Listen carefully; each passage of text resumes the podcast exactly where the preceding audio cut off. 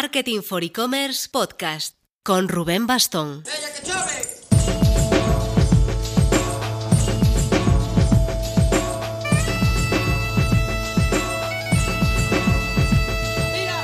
Hola marketers, esta semana hemos lanzado al mundo la convocatoria de nuestra nueva edición de Next ePayments. Como puedes imaginar, teníamos pensado hacerlo presencial, en mayo, como el año pasado, pero ya tú sabes. Al final decidimos volcarlo a digital y apretar para celebrarlo el jueves 9 de julio, apunta la fecha, en vez de dejar que se fuese a septiembre-octubre, que sospechamos que va a estar un poco saturado de eventos. Ha sido, está siendo, un aprendizaje potente sobre cómo volcar un evento a virtual sin que se quede en un directo estándar, que siga aportando networking como un evento focalizado en un tema como los medios de pago, que era lo que buscábamos. Hemos hecho ya hasta un vídeo contando cómo lo hicimos, por si sirve a otros en la misma situación. Como pista os diré que ni nos vamos a eventos super virtual con avatares en 3D, ni nos quedamos en un webinar largo. Lo haremos con una herramienta de Barcelona, Meetmaps, que aporta una experiencia customizada, ¿no? Con todo como un entorno muy nuestro y un componente que nos importaba mucho, que más allá del stream general, los asistentes pudiesen hablar entre ellos, lanzarse chats y mantener reuniones durante el día. Os dejo toda la info en descripción.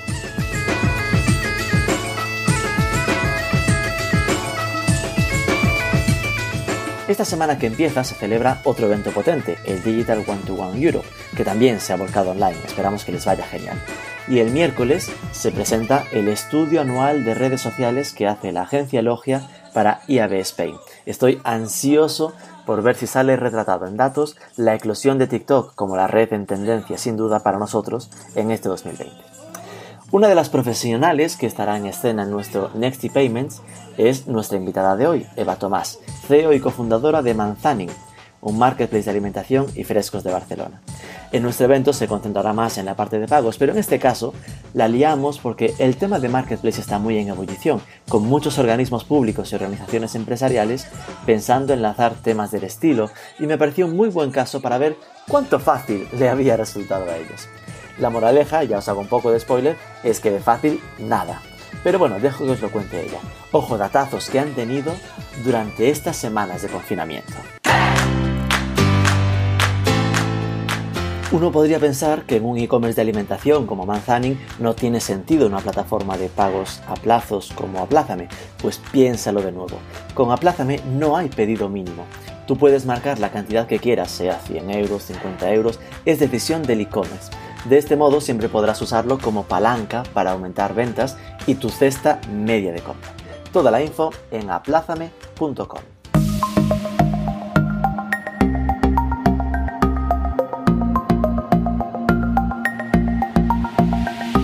Eva Tomás, muy buenas. Hola, buenas tardes. Bueno, supongo que estas semanas, desde que empezó el estado de alarma, habrán sido muy intensas eh, en Manzani. Cuéntanos un poco cómo se afectó y cómo se ha cambiado la vida. Pues sí, la verdad, nosotros eh, bueno, hemos tenido un incremento muy, muy grande de lo que es nuestra operativa habitual. Nosotros al final hacemos delivery de, de alimentación y frescos y ahí se ha notado un impacto, bueno, hemos multiplicado por 15 nuestra operativa habitual. ¡Qué titular! hemos multiplicado por 15 la operativa habitual. ¡Qué locura! Y esto habéis conseguido, por claro, se habla de que al final en alimentación ha, habido una muerte, morir de éxito total, ¿no? Del libro, de que había listas de espera para colas para entrar en la web, tiempo de más de una semana, 10 días para entregar. ¿Vosotros habéis conseguido mantener el servicio o, cómo os habéis adaptado? Sí, nosotros hemos, nuestro tiempo máximo de, de espera han sido tres días. Entonces, pues estamos muy orgullosos de esto porque la mayoría de las grandes plataformas, lo que tú comentas, ¿no? Te daban, ya te entregaban al cabo de 15 días o ni siquiera, o ni siquiera entregaban. Nosotros nuestro tiempo máximo han sido tres días, actualmente estamos entregando al día siguiente y en franjas de una o dos horas. Habéis mantenido la dignidad, no como otros, en este caso, ¿no? Y sobre todo el servicio, que era lo más, lo que nos preocupaba más, que había mucha gente que no podía salir de casa o que no tenía que salir de casa por motivos de salud y nuestra responsabilidad era hacerles llegar los productos de los mercados municipales de, Barcelona y otros municipios a su domicilio. Bueno, estamos yendo muy rápido, vayamos por partes. Para quien no lo conozca, cuéntanos un poco qué es Manzaning y cómo nació la idea del proyecto. Manzaning es un marketplace para que la gente pueda hacer su compra semanal de alimentación y frescos en mercados municipales y tiendas de proximidad con entrega a domicilio. Estamos operativos en Barcelona, donde damos servicio a 12 mercados municipales y unas 50 tiendas de barrio, y luego en otros municipios como el Mercat 11 de Setembre de Barberà del Vallès, como el Mercat de la Constitución Vila de Cans, próximamente el Mercat San Joan de Premià y otros municipios con los que ya estamos empezando a trabajar en otros proyectos. Y esto ya hijo de esta época, en plan de gente que se está acercando desde el coronavirus a, ver con vosotros opciones de colaboración o ya venía de antes? Pues mira, nosotros en el fondo llevamos cuatro años ya trabajando con, mercados municipales y trabajando en Barcelona. En el último año empezamos a, abrir nuestra expansión a otros municipios con, una solución propia, ya no bajo la marca Manzaning, sino creándoles un marketplace a aquellos mercados que quieran vender online. Y allí, pues, Barberá y Vila de Cans fueron bastante visionarios en eso, ¿no? Porque decidirlo ahora ya a toro pasado es como, como que ya se, ya se ve muy claro, ¿no? Pero ellos en ese momento apostaron y, pues, claro, han salido ganando porque se han, pues, han podido estar vendiendo online también a unos volúmenes muy elevados en unos momentos en los que el tráfico, el tráfico físico en el mercado era mínimo por seguir ubicándonos, tú venías del sector moda, habías trabajado en Mango, en Massimo Dutti. Eh, ¿Cómo fue este cambio de repente de moda a alimentación? Bueno, yo venía de la parte de, moda retail, de moda e-commerce, porque yo en Massimo Dutti eh, estuve cuatro años en, en el departamento de e-commerce. Y bueno, en un momento decidí que mi trayectoria en multinacionales había terminado y decidí apostar por lanzar un proyecto propio yo siempre he sido compradora online y cuando trabajaba en, en Massimo Dutti, que las oficinas están fuera de Barcelona, están a 70 kilómetros, pues bueno, entre idas, vueltas y horarios que haces, cuando llegaba todo lo que había en mi barrio, todas las tiendas estaban cerradas. Tenía que elegir a qué dedicaba el sábado por la mañana, a ir de compras eh, pues para mis productos de necesidad o dedicarlos a mi ocio personal. Como ya te digo, como yo siempre he sido compradora online, decidí buscar si había alguna solución que me permitiera comprar en esas tiendas que a mí me gustaban, eh, online y con entrega a domicilio y vi que no, vi que muchos supermercados ya tenían soluciones, vi que había agregadores de supermercados, vi que había verticales muy potentes eh, pues, mm, para temas de deporte, para temas de farma pero un marketplace con enfoque de proximidad y sobre todo alimentario y de producto fresco y de mercados municipales no existía. Y pues ahí me lancé. Yo recuerdo en esa época, porque me acuerdo del 2016, cuando estabais naciendo, que se veía un, empuje muy a lo startup, ¿no? De nazco en Barcelona, pero prepárate Madrid, que siguiente eres tú y que vamos a abrir, como que vamos a conquistar el mundo a lo globo, ¿no? Ciudad por ciudad, rápidamente. Y visto en perspectiva, se ve como que os habéis concentrado mucho eh, en Barcelona. ¿Esto a qué se debe? ¿A un punto de esto no ha sido tan fácil como esperábamos o, o cómo fue? Bueno, porque en el fondo también aquí la, la, las historias de éxito de, de startups también hacen mucho daño, ¿no? Y Globo es eh, entonces nosotros sí, nacemos con, con, ese, con ese enfoque, eh, nacemos con una previsión de crecimiento muy agresiva, replicar en muchas ciudades, hacer grandes rondas de, de inversión, pero al cabo de, de, poco tiempo nos damos cuenta que, que, no, que ese no es nuestro enfoque y decidimos apostar por un crecimiento más sostenido, más, más orgánico, ir consolidando y más, una, más un proceso más lean startup, ¿no? Ir buscando, ir acercándonos a, la rentabilidad. Al final, el modelo marketplace también es un modelo muy complejo porque cuesta encontrar la rentabilidad y si entras en dinámicas de, eh, ir a una captación de usuario muy agresiva, los costes se disparan. Entonces necesitas mucha tesorería para sobrevivir nosotros decidimos apostar más, pues esto, ¿no? Por un modelo más de, búsqueda de rentabilidad, de ir creciendo, de ir consolidando y pues abandonando un poco esta idea de, replicar en 20 ciudades en cuatro años. Me la dejas votando. ¿Habéis conseguido la rentabilidad? Estamos en ello, estamos, estamos muy cerca de lo que sería break-even, es decir, estamos en margen unitario positivo desde hace tiempo. Eh, los volúmenes que hemos tenido los dos últimos meses nos han ayudado mucho. De hecho, con estos volúmenes estamos en break-even. Lo que pasa es que, seamos realistas, estos volúmenes no se van a mantener. No se va a Claro, una gran parte sí, pero también hay una gran parte de gente que ha comprado online por necesidad y posiblemente cuando puedan volverán a, salir y hacer sus compras presenciales. Pero, pero sí, en este sentido hemos, hemos podido estar en, hemos podido estar en break-even Y ahora sí, ya estamos replicando el modelo en otras ciudades. Digamos que ahora ya estamos listos, ¿no? Para replicar el modelo, porque ya tenemos un modelo estable, consolidado y rentable. Es decir, que eh, habéis aprendido ya, ¿no? Ahora que ya tenéis el modelo más o menos claro, pues ya estáis, os sentís más preparadas a, a poder replicarlo en otras partes, ¿no? Correcto. Sí, a veces querer correr mucho, bueno, no, no, no es una buena estrategia. Claro, entiendo que el, costo de oportunidad de esto, obviamente, es que ha ido apareciendo competencia, ¿no? Se me viene a la mente un Mercado 47 en Madrid, por ejemplo, ¿no? Que más o menos ha ido emulando el modelo, pero bueno, que igualmente que hay mucho campo para crecer aún, ¿no? Aunque Madrid ya esté ocupado, digamos. Pues sí, y en el fondo el tema de marketplace, de comercio local, es un tema lo bastante sexy como para que hayan ido saliendo muchos players que han querido abordarlo de maneras, de maneras varias. También te diré que en estos cuatro años hemos visto nacer y morir muchas iniciativas parecidas y justamente de las que hemos visto morir es de las que hemos aprendido, ¿no? Y justamente las que morían era porque no, buscaron la rentabilidad en su momento, porque intentaron ir a, un modelo más de, burbuja y sin los recursos de, financieros detrás. Y esto pues es, es muy peligroso.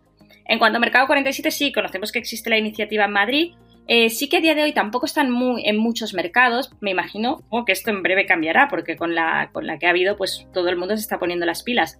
Pero de hecho los conocimos al principio, porque surgieron casi al mismo tiempo que nosotros. Pero es esto, ¿no? Su, número de mercados en los que están operativos tampoco es, no, es muy elevado. Cuéntame un poco datos que tenéis a día, a día de hoy. No, bueno, igual hay que tener hasta el pre-COVID y ahora, ¿no? De, bueno, el gente en el equipo, es decir, ¿cuántos sois en Manzanin? A día de hoy somos ocho personas en el equipo. También porque, bueno, nosotros eh, somos un equipo pequeño, nos, hemos, nos adaptamos muy rápido a las necesidades del momento. Eh, actualmente estamos en un proceso de digitalización de todos los mercados de Barcelona. Nosotros trabajamos con 12 mercados, pero hay 39. Eh, estamos digitalizando estos 39 mercados y esto nos requiere, nos ha requerido contar con, más equipo del que teníamos pre-COVID. Pre-COVID éramos cinco personas, ahora somos ocho. Porque digitalizar esos 27 que faltan significa que les subís vosotros el material a la web, por ejemplo, o eso se encargan ellos.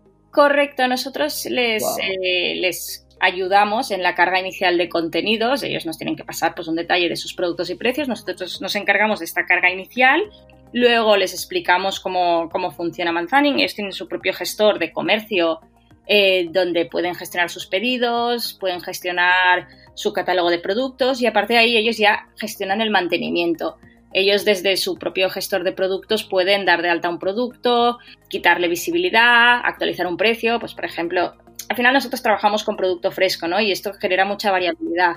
Ahora es temporada de boniato, eh, hoy se me han acabado las sardinas, o, el precio de las cerezas. esto además entiendo que será a mano, ¿no? Ni siquiera es un tema que vaya contra API de su CRM porque no lo tienen, es decir, que tienen que ir actualizando. Estamos hablando de, señores que tienen su puesto en el mercado y que han pasado de padres a hijos y no hay CRM ni hay nada. ¿Y, para ellos cuáles son las condiciones? Es decir, que entiendo que pagan un fee anual o va por venta.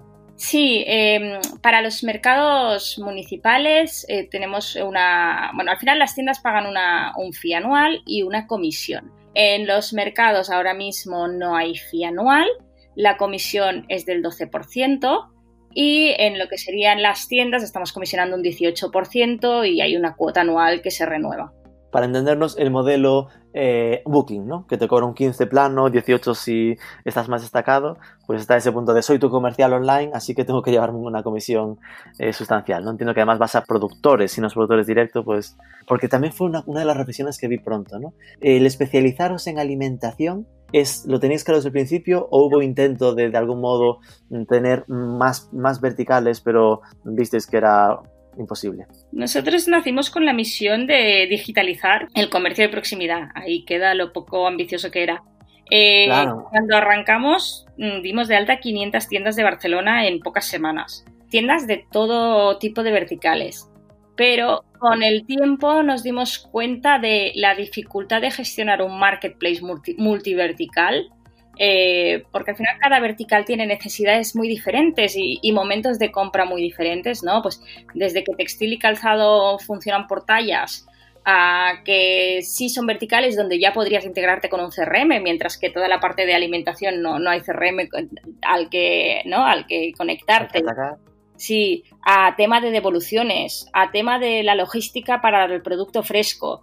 Claro, los, diferentes verticales tienen, necesidades muy específicas. Nosotros en ese momento, pues como startup que éramos y pequeña y empezando, decidimos concentrarnos y enfocarnos en uno solo. Buscamos alimentación porque nos dimos cuenta que ahí era donde estábamos aportando más valor, eh, tanto al cliente final que no encontraba un eh, e-commerce ¿no? o un servicio de venta en línea y entrega a domicilio de producto fresco de calidad, como de cara al, al tendero, para el cual la logística del fresco le resultaba extremadamente compleja. Bueno, cuéntame un poco, tráfico, volumen de pedidos, conversion rate, un poco tus datos de negocio.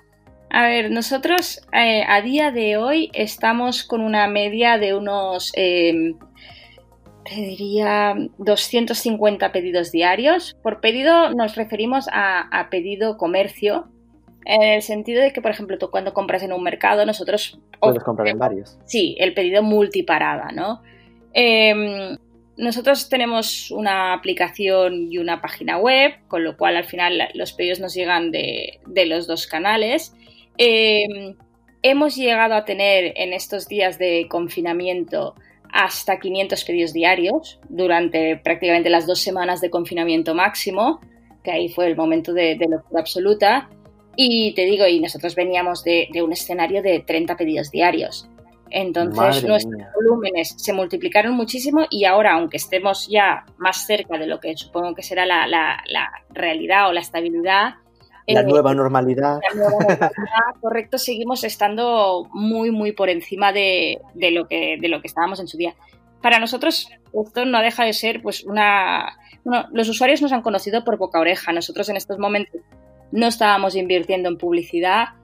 Además, como vimos que todo crecía tan rápido y, teníamos que dimensionarnos a diario prácticamente para, para poder asumir ¿no? la, la demanda no, no se nos paramos todo lo que teníamos en marcha.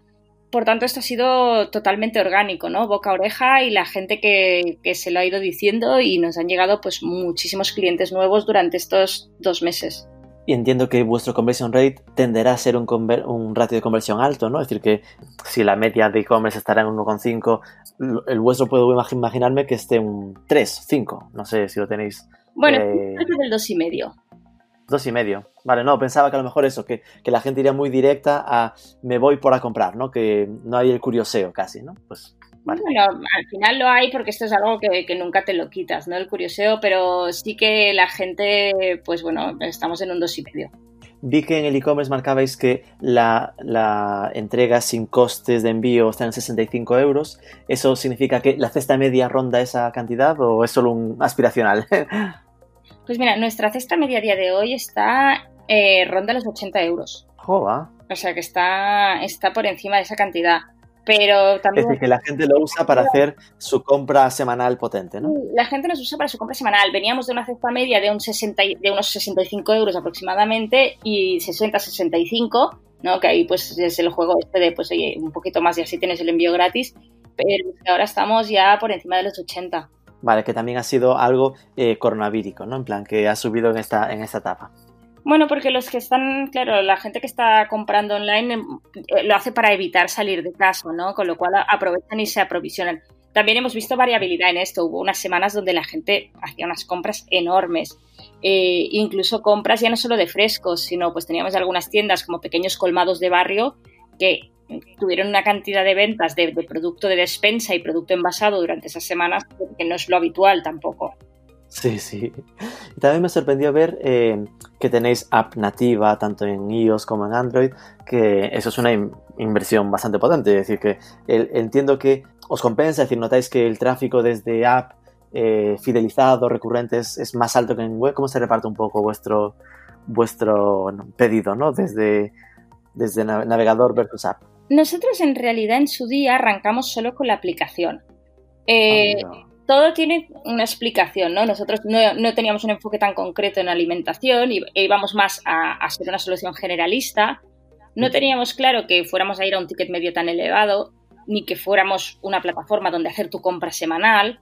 Y además, en un primer momento, y justamente por ese enfoque que teníamos multivertical, nacimos sin catálogo de productos y con un chat integrado, lo cual requería de un soporte aplicación, ¿no? Porque el tema chat, pues, eh, es, es, importante que sea a través de la app y, el chat nos suplía la falta de catálogo, ¿no? Dijimos, oye, es que no se puede subir catálogo para tantas tiendas y para tantos verticales diferentes, vamos a crear un chat y que la gente interactúe directamente con la tienda y le pida lo que necesita. La parte del chat es súper interesante y súper potente y es algo que se ha mantenido a día de hoy, aunque hayamos incorporado con el tiempo un catálogo, de, un catálogo de productos muy bien trabajado, que es lo que nos ha permitido ir incrementando este ticket medio. Pero, pero te digo, la parte de, del chat nos ha enseñado esto, ¿no? Que cuando el cliente puede contactar directamente con el tendero, se genera una relación de confianza que es fundamental para, para el producto fresco. Todo esto en el fondo para explicarte que nacimos con una, con una aplicación, pero que por el camino nos dimos cuenta de la necesidad de crear una página web donde pudiéramos también pues, dar esa, ¿no? esa, esa opción de stop a, a la compra online. Surgió la necesidad porque nos dimos cuenta que nuestra compra es una compra reflexionada, es una compra planificada y es una compra larga. Cuando estás haciendo una compra de 150 o 200 euros en un mercado entre cinco paradas, pues estás más de media hora haciendo ese pedido y eso desde el móvil pues no, no es tan práctico. Entonces nos dimos cuenta que la mayoría de nuestros usuarios nos compran por la noche, tranquilamente, eh, desde el ordenador. Cuando, cuando estoy en casa, cuando mis hijos ya se han dormido, dedico mis tres, tres cuartos de hora para hacer la compra. Correcto. Entonces ahí nos dimos cuenta que teníamos que, que habilitar ¿no? Esa, ese acceso, ese acceso web para que los clientes pudieran comprar. Y también había un tema de puramente de costes de captación los costes de adquisición de nuevos usuarios para aplicación son muy elevados, porque al final tienes que conseguir que alguien se descargue tu aplicación, mientras que los costes por clic ¿no? y la conversión en web es bastante menos, bueno, es menos costosa. Entonces, por ahí decidimos apostar por, por lanzar una página web. Sí que tener aplicación nativa en iOS y Android es costoso. Eh, de hecho, pues nos, se comió gran parte de nuestra inversión inicial. Eh, a día de hoy... Sobre todo en aquella época, porque pensando en hace cuatro años, era justo aquel momento en el que en el que se apostaba mucho por las apps y era muy insistente lo de app nativa, todo este rollo, me, me, hago cargo de que debió ser costoso, vamos. Correcto, y a lo mejor ahora pues lo hubiéramos hecho de otra manera, ¿no? Pues en, al final en una startup vas aprendiendo por el camino. Que a lo mejor ahora habrías hecho la web y habrías hecho un espejo de la web en una app más o menos barateira, más baratilla, más sencilla. Posiblemente. También eso era pues cuando en ese arranque inicial que tuvimos como donde se querían hacer las cosas muy rápido y queríamos, pues esto, ¿no? Pensábamos que ir rápido nos haría, nos haría líderes antes. Luego nos hemos dado cuenta que no, ¿no? Que justamente los que fueron rápido, pues muchos... Se fueron al hoyo. muchos no, no sobrevivieron y, y, nos dimos cuenta que en, en, tema de marketplace y de alimentación, pues había que apostar por una estrategia más de, de, de mantenimiento y de largo plazo. Con lo cual, a día de hoy, el reparto entre web y app entiendo que es mayoritario por web ya, ¿no? Eh, sí, sigue habiendo, sigue habiendo bastante tráfico de app, sobre todo porque el cliente cuando ya ha comprado un par de veces... Eh, ya se fideliza a través de la app. Se pasa a la aplicación porque en la aplicación tiene el chat propio con las tiendas y eso mm. es, es, interesante. A la que ya has hecho un par de pedidos ya, ya le encuentras el valor añadido.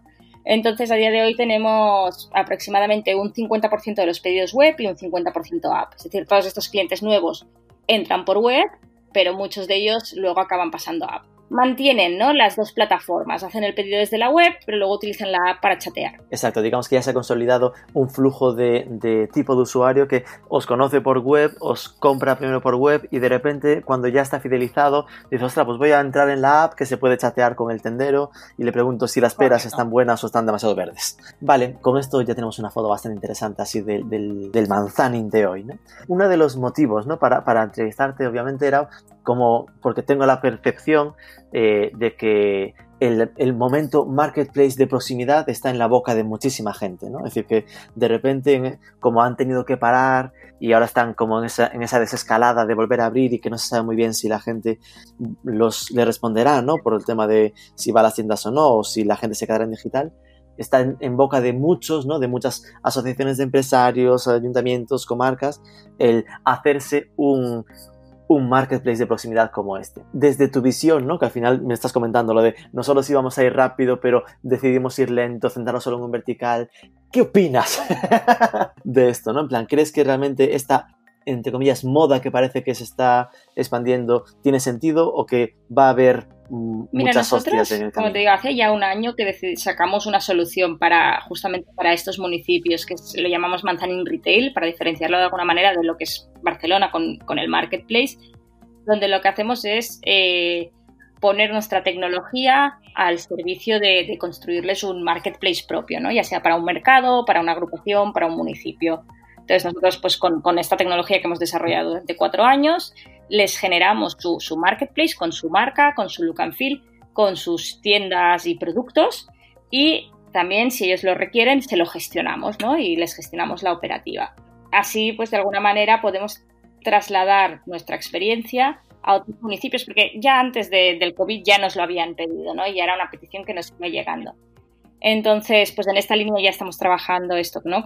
Con, dos mercados que están operativos, un tercero que es Premia, que está, está a punto de, salir, y con dos municipios que está, con los que estamos analizando construirles un marketplace a nivel municipal. Nosotros desde que arrancó, bueno, desde, desde este momento COVID, sí que se nos han acercado muchos municipios, muchos ayuntamientos, muchas asociaciones pidiendo eh, proyectos. En algunos casos nos piden proyectos que nos parecen un poco imposibles y en otros nos piden proyectos que, tienen como más, donde le vemos más fundamento. Nosotros sí que siempre pues damos nuestra, nuestra opinión. Como tú dices, nosotros hemos sido muy partidarios de, hacer las cosas pues a lo mejor poco a poco, pero bien hechas y bien consolidadas y no empezar a replicar hasta que no hemos tenido muy claro el modelo y cómo había que hacerlo. Ahora ya estamos preparados pero, pero al final trasladamos esa experiencia, ¿no? Y cuando lo que nos piden sabemos por experiencia que eh, va a resultar muy costoso, o sea, que, puede que se les puede disparar a nivel de costes, ¿no? Por ejemplo, temas logísticos, o, que puede generar una complejidad grande, o, o, que es demasiado rápido, ¿no? Porque también hablamos de un pequeño comercio que, que no es digital y que por tanto tampoco se puede correr mucho porque dependes de ellos y de su capacidad de adaptación a este nuevo entorno. Entonces, pues nosotros también intentamos trasladar esto, ¿no? Estos tiempos, eh, proyectos faseados, proyectos donde vayamos incorporando los comercios en bloques eh, y proyectos donde también se puedan trabajar los verticales por separado, ¿no? Por lo que te decía al principio, no funciona igual, pues esto, ¿no? Alimentación que, por ejemplo, otro tipo de comercio que mm, servicios. Entonces, nosotros intentamos siempre dirigirlo, pues esto, ¿no? A trabajar con diferentes verticales. ¿Y esto cómo lo llevan? Porque al final mi percepción, ¿no? lo que comentamos internamente es que eh, es todo lo contrario. Hay esa urgencia de si puede estar para dentro hace dos semanas mejor que para dentro de un mes. Y ya un mes les parece loquísimo, ¿no? Sí, yo creo que ha habido un momento que había muchísima urgencia, pero también estamos en un entorno tan que cambia tan rápido que, yo creo que parte de la, de la, urgencia de hace un mes ahora se ha calmado un poco, ¿no? Porque ahora pues, muchos comercios ya reabren. Eh, ahora ya no hay. Ya están un poco más preocupados, y ya, que ya, consiguen que la gente vaya físicamente a comprar, ¿no? Con lo cual ya, ya no dependen solo del online. Es cierto que quien, quien, tenía un, quien tenía un marketplace o un e-commerce durante estos dos últimos meses ha podido salvar la temporada mucho más que el que no lo ha tenido. Pero pasadas las tres, cuatro primeras semanas iniciales, eh, por mucho que corrieras, este momentum ya no, lo, ya no lo enganchabas. Ahora sí que hay un momento muy favorable de que mucha gente ha empezado a comprar online y muchos de ellos, ¿no? Dicen que prácticamente la mitad van a seguir, ¿no? Van a seguir utilizando este canal que antes no conocían. También estamos en un momento que no sabemos si, si en el, de cara al otoño-invierno puede pasar algo más, ¿no? Pueden haber Sí, pueden haber rebrotes, pueden haber recaídas. Con lo cual yo creo que es el momento de, trabajar estos proyectos, eh, pero con cierta calma, ¿no? Pensando, pues esto, ¿no? Con, el deadline del otoño en mente, ¿no? Ya, ya no para ayer ni para mañana, sino pensando, pues, en estar preparados en septiembre. Pensando en sacar un poco aprendizajes, ¿no? Para todos los que probablemente nos vayan a escuchar o estén escuchando y, estén en esa, en esa opción de, pues mira, estaba pensando en hacerme algo a nivel municipal, a nivel comarcal, provincial incluso. Eh, eh, ya nos has dicho algunos, ¿no? Pero ¿cuáles identificas tú mm, a toro pasado? ¿Cuáles fueron vuestros retos más difíciles, ¿no? Que tuviste que superar en estos cuatro pues te digo, al final, eh, entender bien la, diversidad de, tipologías de comercio, ¿no? No se, puede, no se puede dar una misma solución para una zapatería que para una pescadería de un mercado.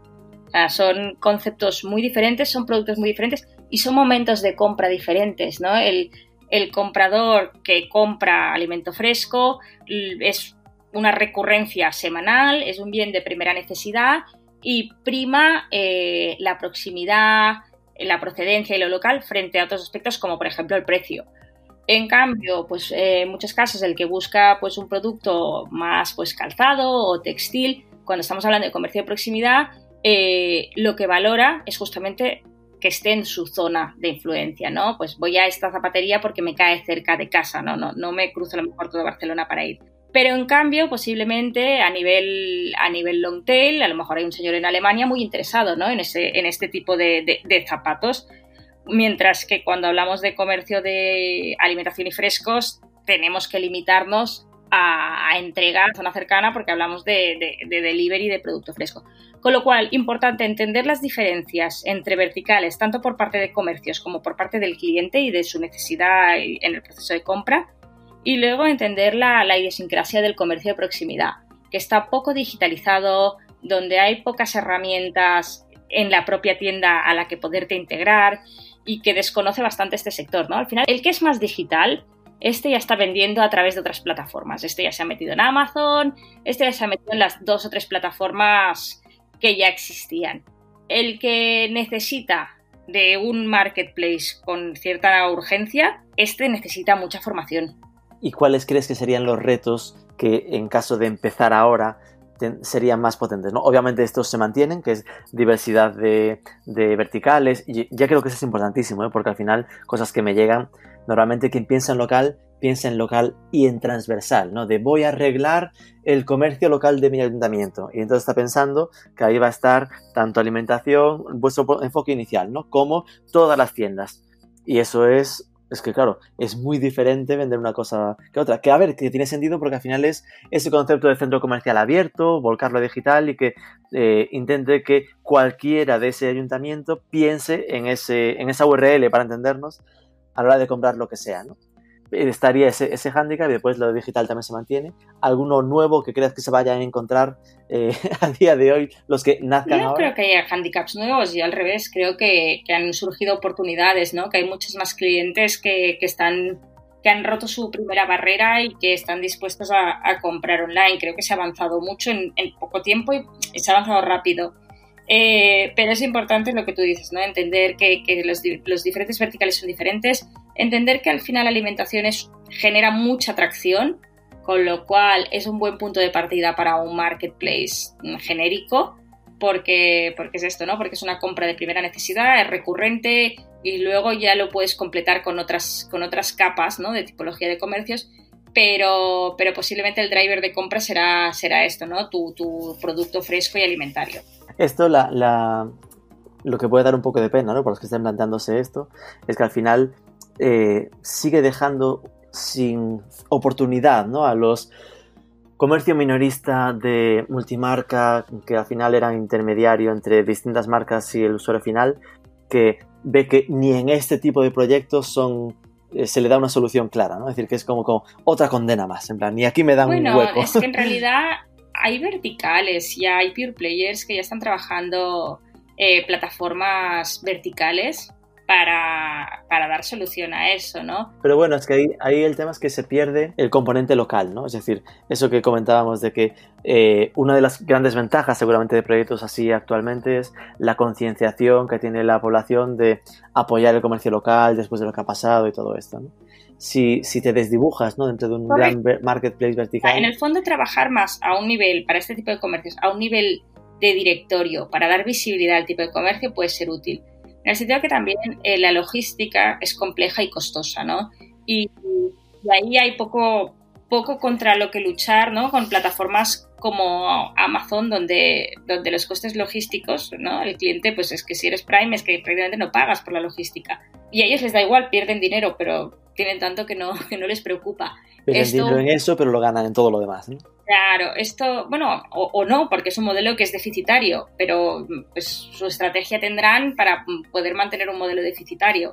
Pero para el pequeño comercio o para un municipio esto no puede ser así, ¿no? La logística no puede ser deficitaria y además pues buscarás trabajar con unos modelos logísticos sostenibles, ¿no? De, menos impacto medioambiental, con pues donde las condiciones de los trabajadores estén claras y bien regularizadas. Todo esto también impacta en, en estos costes. Entonces, bueno, para, ciertos, para ciertos verticales o cierto tipo de comercio, a lo mejor trabajar este tipo de escaparate virtual donde el cliente pueda ver ¿no? los productos e incluso comprarlos, pero luego acercarse físicamente a la tienda a recogerlos, puede ser una manera ¿no? de, suplir o de, o de esquivar este coste, este coste logístico y sigues dando visibilidad a lo que es el producto local. Piensa que nosotros también con los mercados municipales, ¿qué pasa? Que por ejemplo en Barcelona y en, la mayoría de Cataluña los mercados cierran por la tarde. Entonces, el horario del mercado municipal es muy poco compatible con el horario de cualquier que trabaje. Eh, esto con un comercio de calle no pasa. Un comercio de calle muchas veces está abierto hasta las 8 de la tarde. Entonces, si en un mercado el problema que te encuentras es que cuando sales de trabajar está cerrado y necesitas que plataformas como la nuestra ¿no? te, te suplan esa, esa carencia, en comercio de barrio, cuando tú sales de trabajar, sí que está abierto, entonces sí podrías acercarte a recoger los productos. Comentabas el tema logístico y veía en vuestra web, ¿no? Lo de que sí que teníais la opción de comprar en varios puestos de mercado con un único coste. Entiendo que eso es solo cuando compras en un mercado, solo en un mercado, ¿no? Es decir, ni en tiendas ni en distintos mercados. Sí, cuando compras en el mismo mercado. Sí que para algún ayuntamiento estamos trabajando en proyectos de multitienda, es decir, proyectos donde se permita comprar en las diferentes comercios del municipio con una única entrega. Es que esto es de los grandes retos que siempre se comenta en, proyectos como este, ¿no? El de que no te cobre más de un gasto de envío. Ahí eh, es complejo trabajarlo porque al final o tienes una ruta muy marcada de que estén en dos calles para entendernos o, te la juegas muy... Bueno, más que nada, ¿no? no es que sea complejo, es que es caro. Simplemente. Decía, complejo hacerlo rentable, quería decir. Claro, tienes que asumir que hay unos costes de envío que, son incrementales, eh, porque al final el envío lo tiene que hacer una persona y si en lugar de en un punto tiene que ir a tres, pues su, tiempo dedicado a, ese trabajo se va a multiplicar por tres. Em, con lo cual tus costes de entrega son incrementales y tienes que decir quién los, quién los paga. Si se los repercutes al cliente, si los asume el comercio, si los asume un ente público o si se, si se dividen entiendo que ahí sí que en esos proyectos que estáis haciendo, pues habrá ese punto de apoyo público, ¿no? Que están en boca de todos los, Estoy trabajando en esta línea para ver si se podría abordar a nivel, pues esto, ¿no? A nivel ayuntamiento, eh, un proyecto pues multitienda. Y en, vuestro caso, esa plataforma de marketplace, ¿no? ¿Es desarrollo vuestro? ¿Usas algún CMS eh, abierto o, todo es desarrollo. Toda la tecnología es, es propietaria nuestra eh, y lo hemos desarrollado todo ad hoc, pues por, el tema de, la combinación esta que tenemos entre comprar en tiendas sueltas o comprar en multiparada en mercados, eh, por, el tema del chat, eh, bueno, por varias, ¿no? Por varios condicionantes propios ¿no? de, nuestro tipo de comercio, pues incluso el propio tema de, del pago. Nosotros trabajamos, como te decía, con producto fresco, con producto de proximidad un producto que se vende por peso y los pesos luego no son exactos, ¿no? Tú cuando compras medio kilo de manzanas, eh, luego el señor de la tienda te lo va a pesar y a lo mejor son 400 gramos o a lo mejor son 600, ¿no? Todo esto supone que a la hora de, prepararte el pedido, el tendero puede hacer ciertos ajustes sobre el precio. Es decir, tú cuando compras en Manzanin, tú aceptas un importe orientativo. Este importe, cuando el tendero prepara tu pedido, pesa, eh, y en caso de que haya algo que no tenga o en caso de que se haya puesto en contacto contigo en el chat y hayáis decidido añadir algún producto más, te confirmará el importe final de tu pedido, ¿no? que puede ser pues, superior o inferior a lo, que, a lo que originariamente tú habías pedido. Pues dependiendo de eso, ¿no? si has faltado algo, si habéis añadido más productos o si hay alguna diferencia de peso. Pues todas estas, eh, todas estas características tan específicas ¿no? y de, tan de esta realidad de comercio de alimentación y de proximidad nos llevaron y nos obligaron a, desarrollar nuestra propia plataforma. ¿Por qué no encontramos nada en el mercado? que diera respuesta o solución a todo esto. Porque yo intentaba cotillear para ver qué era y la típica herramienta así de software me hablaba de un Drupal por ahí, WordPress por allá y dije, uff, qué combinación más extraña. bueno, WordPress en realidad solo es la primera, la primera parte de la web, que es como la, web más... Digamos, ¿no? Exacto, el tema. donde tenemos un blog, donde hay como información. Eh, la parte ya del marketplace es todo tecnología propietaria, nuestro CMS también. Ok, ok. Eh, entiendo que un proyecto como el vuestro, ya lo comentabas, ¿no? que al final eh, esa parte de fidelización es muy importante, la recompra. Eh, ahí cómo, cómo se trabaja la fidelización? ¿Se deja en manos de las tiendas o Manzanin tiene como comunicación propia como Manzanin para empujarlo? Manzanin tiene comunicación propia. Al final la base de datos es nuestra. Nosotros somos quien, pues, quien contactamos con los usuarios vía newsletters, quien lanzamos promociones, eh, notificaciones, bueno, es que redes sociales, ¿no? Que utilizamos todos los canales típicos, ¿no? De, marketing digital.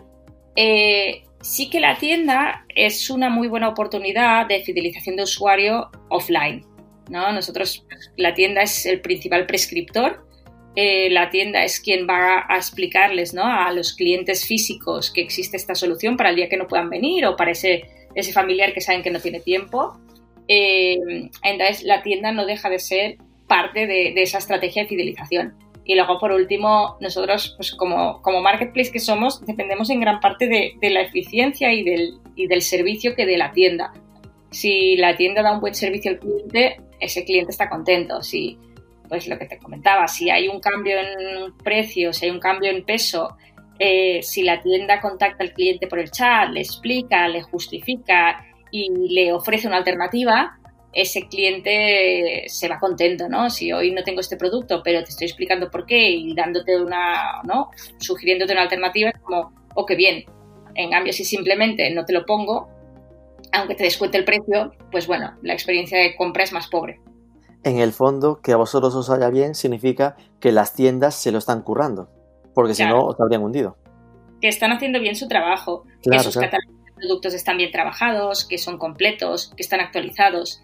Eh, claro, ellos tienen que hacer parte de ese trabajo, ¿no? Pues en función de la temporada, ir actualizando, poner los productos que tocan. ¿Cuánto tiempo crees que tienen que dedicar vuestras tiendas a cuidar esta versión online, ¿no? Porque eh, también es una parte de las grandes preocupaciones de, los, de los comercios minoristas de no tengo tiempo, como ahora además tenga que encargarme de esto. No mucho, porque nuestra plataforma es muy sencilla de utilizar y no más que lo que tienen que hacer a diario pues para esto, ¿no? Para actualizar sus precios en, su propia tienda. Es mucho menos que el trabajo que les supone cada día mm, abrir su puesto del mercado. Eh, pero como todo, cuando hay buen volumen de ventas, este trabajo ya lo hacen voluntariamente, cuando hay poco volumen cuesta más. Y cuando invertíais en captación de tráfico, ¿no? Cuando aún no, estaba el bocareja tan, tan potente, eh, ¿qué, acciones os, trabajabais más o notabais que os funcionaban mejor? Eh, nosotros tuvimos muy buenos resultados con algunas campañas en redes sociales, sobre todo en Instagram. Eh, la parte de stories nos funcionó muy bien. Eh, tuvimos mucho éxito con algunas promociones que hicimos relacionadas con cestas de fruta y verdura, con algunas tiendas donde te, ofrecíamos una cesta a un, a un producto muy, a un precio muy competitivo. Eh, y tuvimos también muy buen resultado con algunas campañas con influencers. Ajá, muy bien. Y pensando en quien nos está escuchando, ¿no? Este, este foco de está intentando hacerse su manzaning con proyectos locales similares, más allá de la propia del propio CMS, que por supuesto será Manzanin Retail y tal, eh, ¿qué partners, no? Aparte del envoltorio propio, le recomendaríais a nivel, pues, vuestros aprendizajes en logística, en pagos, tecnología, un poco lo que habéis ido aprendiendo estos años? Pues mm, es que depende mucho de cada caso, ¿no? Porque logística no podemos recomendar con quién estamos trabajando, pero tampoco, pero dependerá mucho de, la zona geográfica, porque nosotros trabajamos con logística de última milla y, y la es como Stuart o así, ¿no? Sí, exacto, están muy especializados por ciudades. Claro, entonces, eh, ahora entiendo depende, porque Stuart está en Barcelona, Madrid, pero en Coruña no lo vas a encontrar. claro, nosotros lo que podemos explicar es pues un poco lo que es nuestra experiencia en Barcelona, quién son los proveedores con los que solemos trabajar, con quién estamos trabajando fuera, y ahí sí que podemos dar al máximo, pues bueno, facilitar el máximo la, la búsqueda de ese proveedor que cumpla todos los requisitos. Ok, pues cuéntame un poco cuál es vuestro ecosistema de partners, así de con quién trabajáis. Eh, mira, nosotros a nivel transporte trabajamos sobre todo con Stuart y con Shargo. Eh, sí que hemos incorporado hace poco Mensacas, que es una cooperativa local, también a nivel de mensajería. Eh, y a nivel de pasarelas de pagos trabajamos con Paycomet y luego también trabajamos con Braintree del grupo PayPal. Y ya por último, para, bueno, penúltima, que pues está siempre del posible entrevistado, mm, ¿cómo crees entonces, a día de hoy, ¿no? habiendo pasado un par de meses ya desde el tema coronavirus, habiendo tenido este subidón de 15 y ya estando un poco en la bajada, en esa, eh, en esa bajada que sin duda está muy por encima de donde estabas al principio, ¿cómo crees tú que evolucionará vuestro caso? ¿Dónde se quedará ese cliente online? Y en general cómo crees que va a evolucionar el comercio minorista, ¿no? que está en un reto y, seguramente tú lo conoces bastante bien para poder opinar. Pues estamos en un momento muy interesante, habrá cambios, habrá transición, eh, se va a digitalizar muchísimo comercio, pero yo creo que también se va a trabajar en soluciones omnicanal. Se va a trabajar en soluciones que no sean solo me monto una página web, sino que impliquen, pues esto, ¿no? Compro online y recojo en tienda, que impliquen la instalación de lockers en las ciudades, eh, que impliquen entregas más sostenibles. Se va a, se va a revolucionar todo, todo el ecosistema. Nosotros contamos con seguir captando mercados, pues te digo, nosotros en Barcelona, eh, con este encargo que tenemos, pues la semana pasada ya dimos de alta un nuevo mercado, esta semana dos más, la próxima tres más. Estamos sí, comercios y mercados muy rápido. Eh, nosotros vamos a seguir trabajando esta base de nuevos usuarios para, fidelizarles y, darles y crecer con ellos y darles un mejor servicio. Eh, y también con nuevos municipios y ayuntamientos que están pidiendo pues esto, ¿no? que, les ayudemos en este, en este proceso. Ok. Bueno, pues Eva, Tomás, muchísimas gracias y jo, muchísima suerte con esto que habéis conseguido, con el exitazo y el mérito que tiene haber conseguido multiplicar por 15 vuestras ventas y no haber roto como le ha pasado a, empresas muchísimo más grandes que vosotros. Y, nada, que os vaya bien también con esta nueva línea de Manzana Retail. Vale, perfecto. Pues muchísimas gracias a vosotros por, pues, por contar con nosotros y por invitarnos a participar en vuestro programa.